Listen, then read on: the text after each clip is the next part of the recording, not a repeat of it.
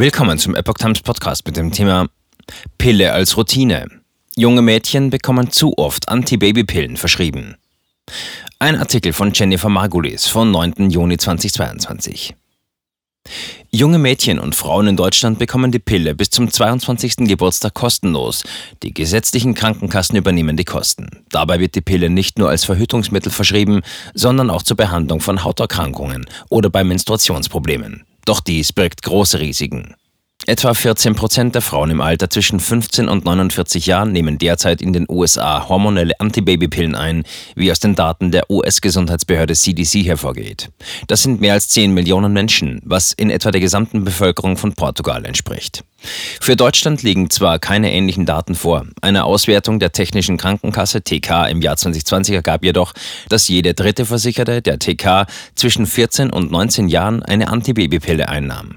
Bei den 18- und 19-Jährigen lag der Anteil bei rund 50 Prozent. Junge Mädchen und Frauen in Deutschland bekommen die Pille bis zum 22. Geburtstag kostenlos. Die gesetzlichen Krankenkassen übernehmen die Kosten. Einem Bericht der Vereinten Nationen aus dem Jahr 2019 zufolge nehmen weltweit etwa 151 Millionen Frauen die Pille ein. Erhöhtes Thrombose- und Sterberisiko durch die Pille. Christine, eine Mutter von zwei Kindern, war eine von ihnen. Sie bekam die Pille verschrieben, als sie noch in der neunten Klasse war. Ihr Arzt sagte ihr zwar, dass die Pille gegen ihre Kopfschmerzen und ihre unregelmäßige und starke Periode helfen würde, aber niemand sprach mit ihr über die Risiken, die mit der Einnahme verbunden sind.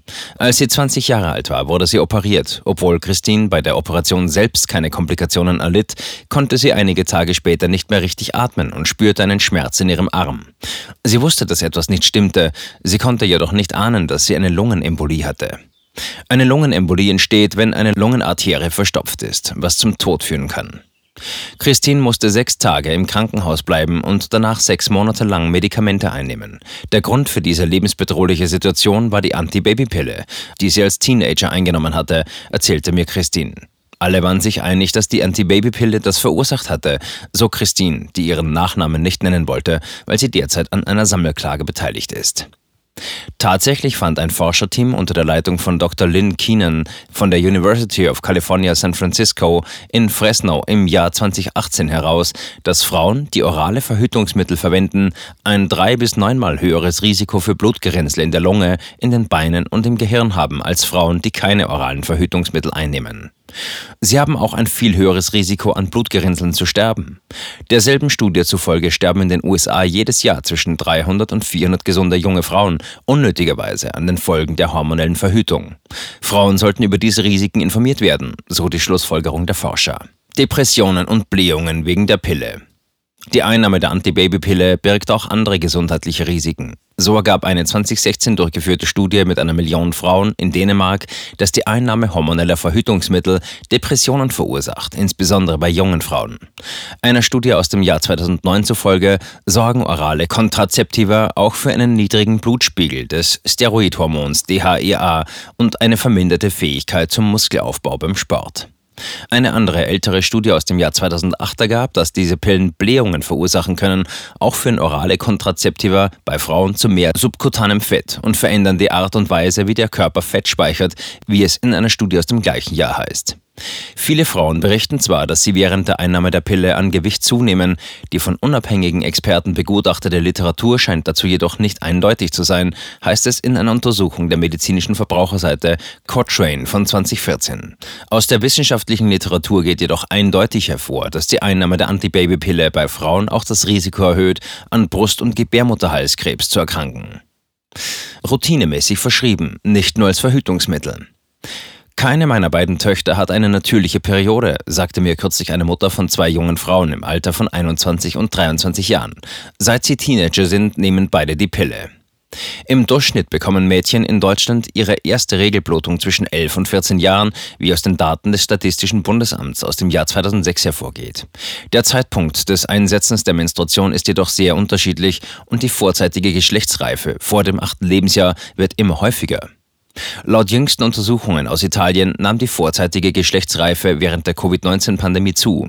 Ein Forscherteam stellte die Hypothese auf, dass dies durch Stress, mangelndes Sonnenlicht, Bewegungsmangel und eine höhere Belastung durch Umweltgifte, insbesondere endokrine Disruptoren, Umwelthormone verursacht sein könnte.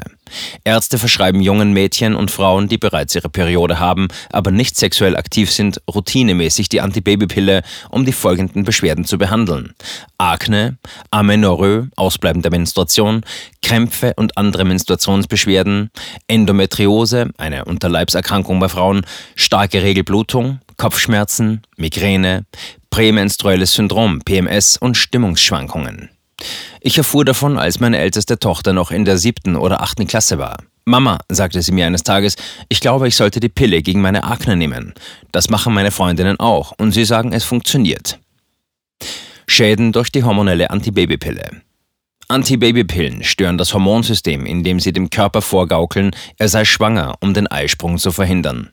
Wir wissen, dass wir versuchen sollten, die Hormone von Kindern nicht zu stören, wie Dr. Joseph Brown, außerordentlicher Professor für Epidemiologie an der Brown University, in einem von Experten begutachteten Artikel aus dem Jahr 2017 erklärte, erhöhen endokrin schädliche Chemikalien das Risiko von Kinderkrankheiten, indem sie hormonell gesteuerte Vorgänge stören, die für Wachstum und Entwicklung entscheidend sind.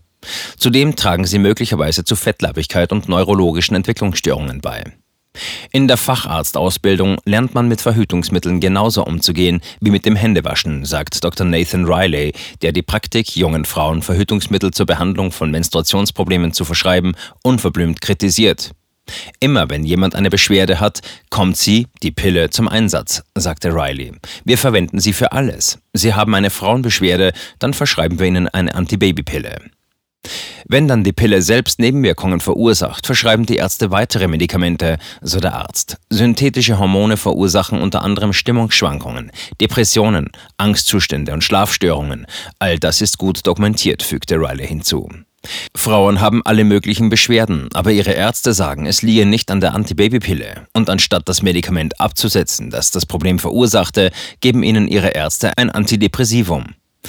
Er hält dies für schädlich und meint, dass die Praktik, Patientinnen nur kurz zu beraten und sofort die Pille zu verschreiben, die Pharmaindustrie reicher mache, während die Patientinnen kränker werden. Hormonelle Geburtenkontrolle lindere die Symptome, ohne die wirkliche Ursache zu behandeln, sagte er. Der Schlüssel, so betonte er in unserem Gespräch, liege in der Behandlung der Grundursache der Menstruationsstörungen. Die Periode einer Frau kann beispielsweise unregelmäßig sein, weil sie stark anämisch, blutarm ist, da sie entweder keine eisenhaltigen Lebensmittel zu sich nimmt oder an Malabsorption, mangelhafte Aufnahme von Stoffen aus der Nahrung leidet. Auch eine Fehlfunktion der Schilddrüse könne die Ursache für Menstruationsunregelmäßigkeiten sein, so Riley. Das gleiche gilt für eine schlechte Leberfunktion und eine gestörte Darmflora. Alle diese gesundheitlichen Probleme seien behandelbar, sagte er. Während verschreibungspflichtige Medikamente kurzfristig helfen könnten, bestehe das Ziel darin, den Körper wieder ins Gleichgewicht zu bringen.